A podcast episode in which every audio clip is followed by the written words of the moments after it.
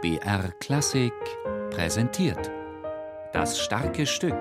Musiker erklären Meisterwerke.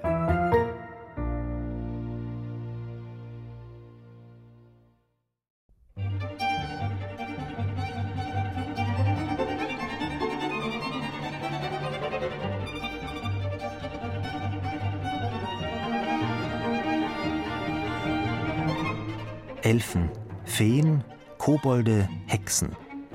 Oberon und Titania feiern goldene Hochzeit. Ein Traum einer Walpurgisnacht. Fantastisch, flüchtig, ein Geisterspuk, von einem Wunderkind in Töne gesetzt.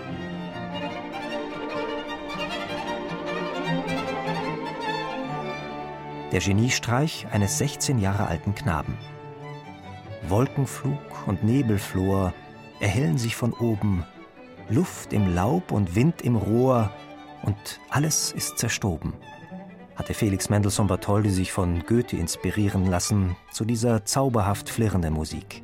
Opus 20. Oktett für acht Streicher. Ein Scherzo frei nach einem satirischen Intermezzo aus Goethes Faust. Sonderbare Gestalten versammeln sich da, Dilettanten, Snobs und Kritiker, religiös-orthodoxe und eine Hexenschar unter den wachsamen Augen von Oberon und Titania. König und Königin der Elfen. Und alle werden verzaubert von einem Kapellmeister, der ein Orchester von Winzlingen anführt, Fliegen, Mücken, Frösche und Grillen, sowie ein seifenblasender Dudelsack. Der Spuk endet im Morgengrauen. Ja, man möchte selbst einen Besenstiel zur Hand nehmen, der luftigen Schar besser zu folgen, schrieb Schwester Fanny über das Scherzo des Oktetts, das Geburtstagsgeschenk ihres Bruders an seinen geigenden Freund. Am Schlusse flattert die erste Geige federleicht auf und alles ist zerstoben.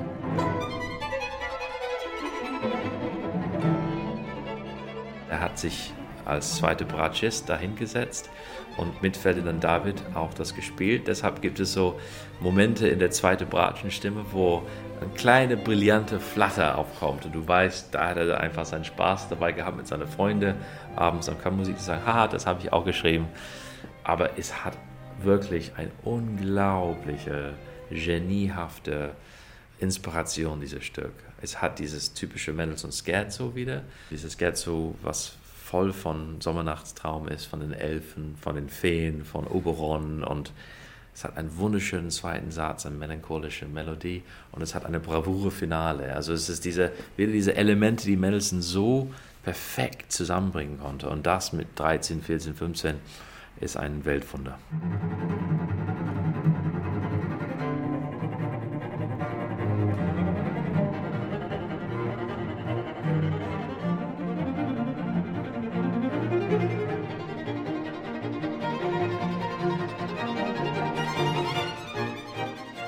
Mozart hatte natürlich einiges mitzubieten, aber das Oktett von Mendelssohn hat eine Reife für jemand, der 13 oder 14 war, als er es angefangen hat. Das ist erstaunlich. Und ich finde das ganz niedlich, dieses Brief zu lesen, was Zelte an Goethe geschrieben hat, wo er sagt, ja, mein Mendelssohn gerade arbeitet an einem Oktett, was Hand und Fuß hat. Und er beschreibt eigentlich eine der großartigsten Werken, die überhaupt entstehen wird aus der Zeit für dieses Oktett. Daniel Hope spricht über Felix Mendelssohn Bartholdy. Sofort und äh, wieder durch sehr clevere technische Mittel, die Mendelssohn benutzt, dieses Syncops, die er benutzt, von dem ganzen, also mittlere Stimme, dieses ba ba ba ba ba, das macht das lebendig. Dann die Melodie, die die Geige spielt. Und dann dieses, was alle anderen Instrumente spielen. Das ist wieder so ein, so ein kochende, flimmende Leben. Und Mendelssohn, er kann das in seinen Symphonien, er kann das in seinen Streikquartetten, er kann das überall. Er kann dieses permanente Interesse immer am Leben behalten durch seine technische Können, sein technisches Know-how als Komponist. Mein Felix fährt fort und ist fleißig. Er hat soeben ein Oktett für acht obligate Instrumente vollendet, das Hand und Fuß hat. Er stattete Karl Friedrich Zelter, Leiter der Berliner Singakademie, im bürgerlichen Beruf Maurermeister und Theorielehrer des Wunderknaben, seinem Freund Bericht, Johann Wolfgang von Goethe.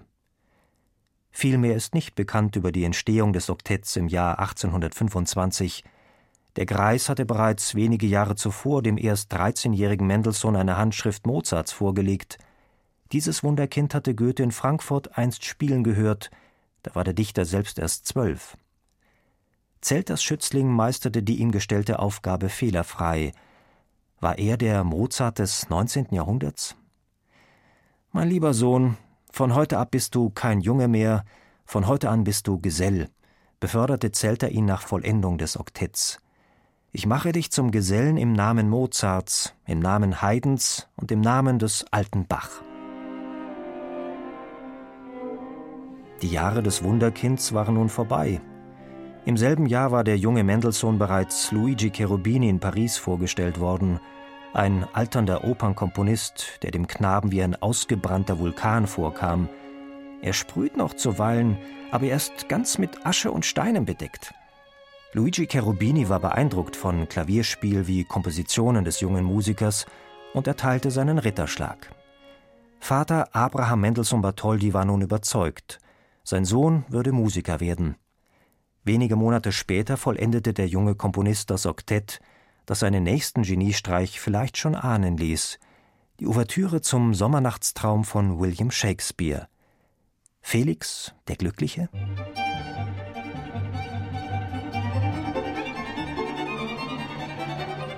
Ich finde, dass dieser Name wirklich genau passend ist auf Mendelssohns Musik. Da ist eine unglaubliche Glück in die Melodien von Mendelssohn. Man hat eine beschwingte Art und Weise, diese Musik zu hören und auch zu spielen. Das ist Musik von einem jungen Mann, ein Mann voller Enthusiasmus und Hoffnung, voller Energie und Elan.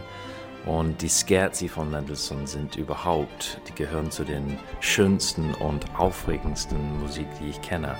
Das muss ein unglaublich energiegeladener, fröhlicher Mann, der aber auch trotzdem, wir wissen durch seine Briefe, doch äh, sehr zu kämpfen hatte mit mit Depressionen und mit Selbstzweiflung.